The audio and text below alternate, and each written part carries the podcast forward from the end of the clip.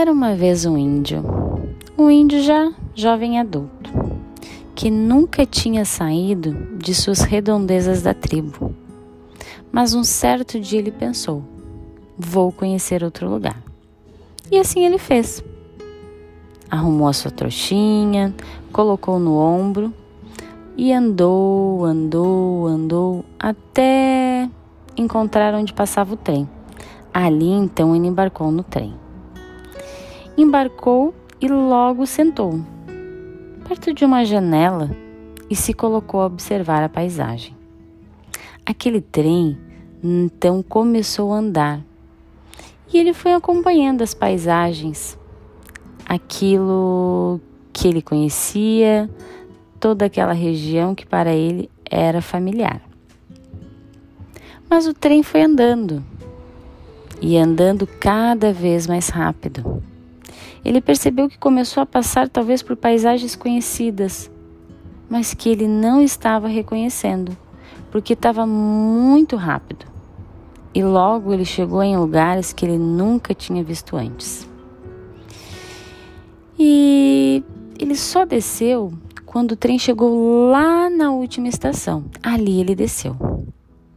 E esse homem, quando desceu do trem, se dirigiu até uma beirada, uma beirada de um dos trilhos.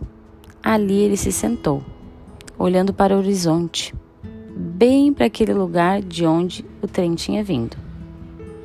Teve um homem que trabalhava por ali, um funcionário da estação de trem que achou muito esquisito aquele homem. Poxa, aquele homem desceu, não passou por, por mim, todos passavam, né? E ele não passou. Então, ele ficou observando, mas logo voltou a trabalhar. E passou um tempo, talvez tenha passado um dia, dois dias, três dias, talvez tenha passado mais tempo. E o índio continuava ali, sentado. Aquilo intrigou muito esse funcionário que trabalhava na bilheteria.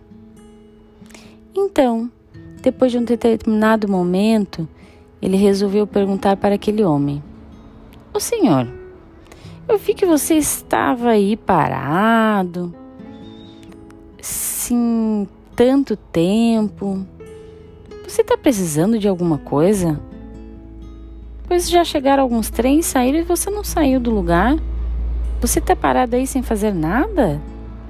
E o índio então olhou para ele sentado, olhou e falou: Eu não estou aqui parado sem fazer nada. É que eu vim de muito longe e esse trem veio muito rápido. Eu cheguei, mas a minha alma ainda não. Eu estou esperando a minha alma chegar. Então, com esse com esse conto, é, quero que cada um reflita como tá o seu dia a dia, como tá a sua rotina. Se você realmente está esperando a sua alma chegar, se você está fazendo as coisas no piloto automático, se você nem se observa, se você nem se sente. Uma boa semana, um bom início de semana e que essa, esse conto traga a luz da maneira como estamos vivendo hoje.